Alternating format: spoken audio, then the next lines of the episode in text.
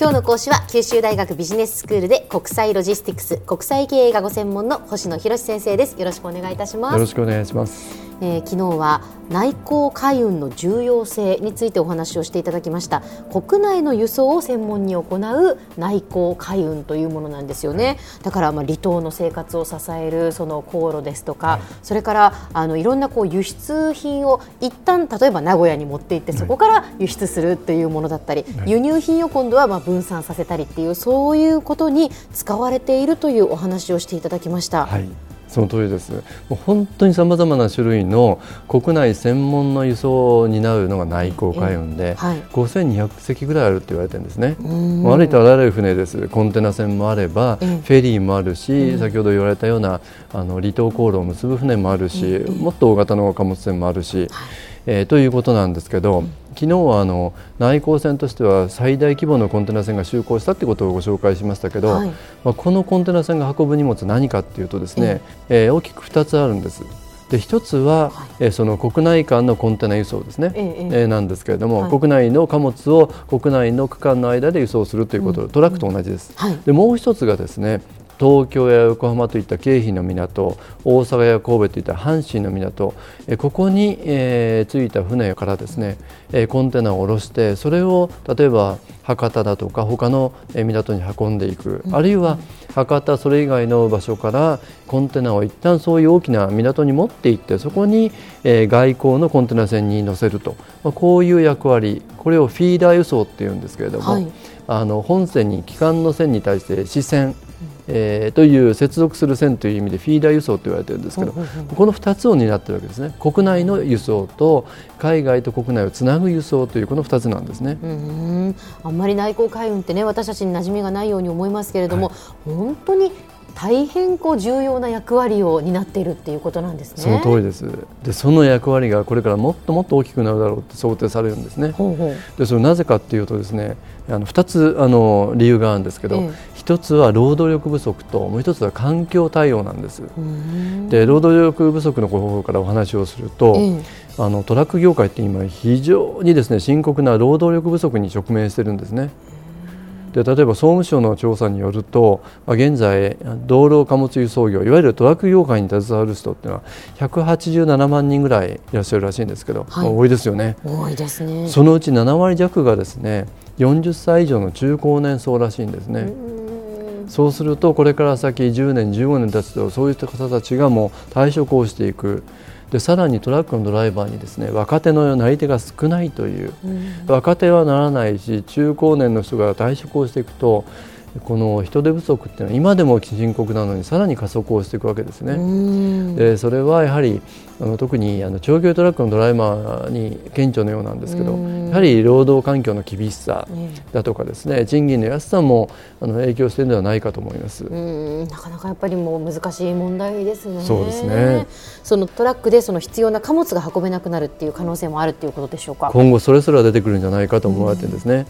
えー、ですから本当にその輸送を担う誰がどのような形でっていうところに考えられるのがその内向開運になるんじゃないかというのが一つなんですね。でもう一つが物流の環境対応なんですけれども、まあ、最近その地球温暖化対策なんでこう環境問題に対する意識が高まってますよね。でそれを物流というですねこの輸送機関も同じなんですよね。で特にこちらの方が深刻と言ってもいいと思うんですけど特にトラック輸送なんです。えー、1トンの貨物を1キロ輸送するのに排出する CO2 の量というのを比較をしてみると、はい、内航海運のその船であればトラックの6分の1、うん、えー、鉄道輸送であればその9分の1程度って言われてるんですよね。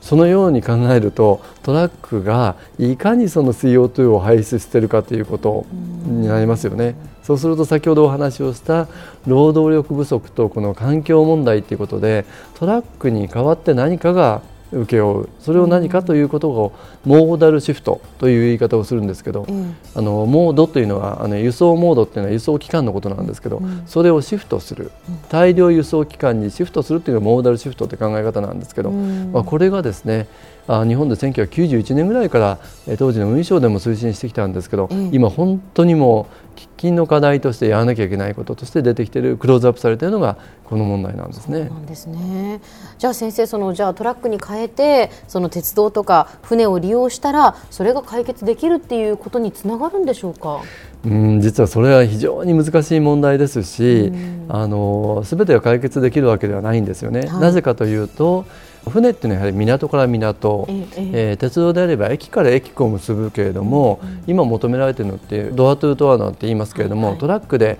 やはりあの自分のこの倉庫からとか、うん、自宅から最終目的地まで運ぶっていうことになるとやはりトラックじゃなきゃだめなんですよね。ですよね。そう考えると、うん、その輸送機関の特性だとかコストっていうことを考えながら使い分けていくっていうことになるんじゃないかと思うんですね。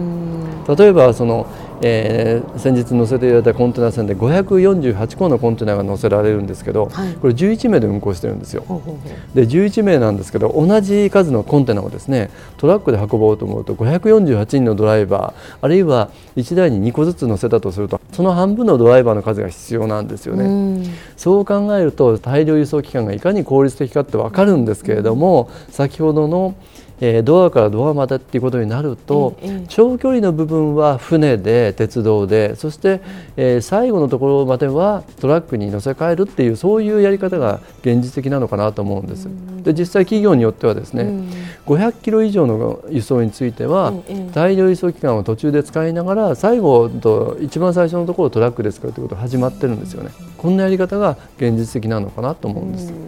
ぱり使い分けっていうことですよね。そうですね、えー、どうやって工夫をしていくかということですね。はい、では先生今日のまとめをお願いします。はい。えー、今後想定される労働力不足だとか環境対応に向けて貨物の輸送後トラックから大量輸送機関に利用するを利用するというモーダルシフトというのが再び注目をされているわけですね。今までがやはりトラック輸送に全面的に依存してきたと言ってもいいと思うんですけど、うん、これから先はその2つの問題の解決に向けて大量輸送機関の中でもこの内航海運の重要性というのはずっとこう高まってくるんではないかなというふうに考えています。今日の講師は九州大学ビジネススクールで国際ロジスティクス国際経営がご専門の星野博先生でした。どうもありがとうございました。どうもありがとうございました。さてビビックモーニングビジネススクールはブログからポッドキャストでもお聞きいただけます。ビビックモーニングビジネススクールで検索してください。お相手は小浜もとこでした。